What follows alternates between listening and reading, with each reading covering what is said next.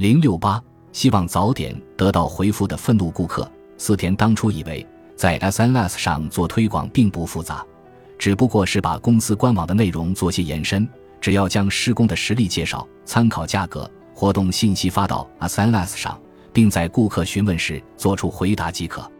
然而，实际开始工作以后，情况大大超出他的预想。也许是大家在 SNS 上更能放得开，不少顾客问他问题时一点也不见外。比如，我上传了一些针对家有宠物的顾客的装修信息，就能收到很多反馈。如果用户看到信息来找我们装修，那还好；可事实上，不少人只是想要信息，能不能告诉我怎么安装猫咪门之类的？会一个劲问自己想知道的内容，这些人也是社长口中的潜在顾客，所以我不敢不回复人家。他们要是采用了我的建议，在 Facebook 上发了图，我还得及时互动。长此以往，我的工作就越来越多了。我还经常在家里更新 SNS，可工资一点没有涨。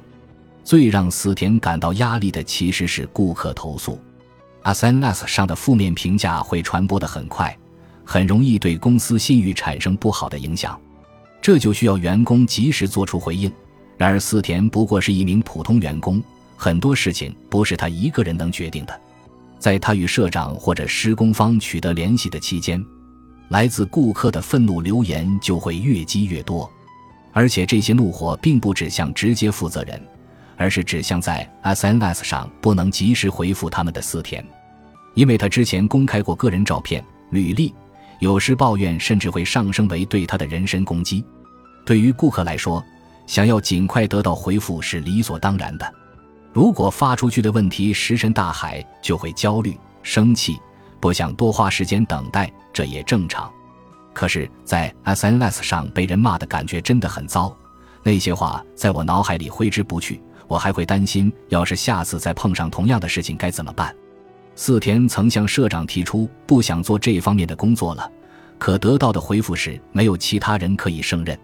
如果他没有及时更新，就会被责备为消极怠工，有时还会随便给出“下次不如试试这样”等十分不负责的建议。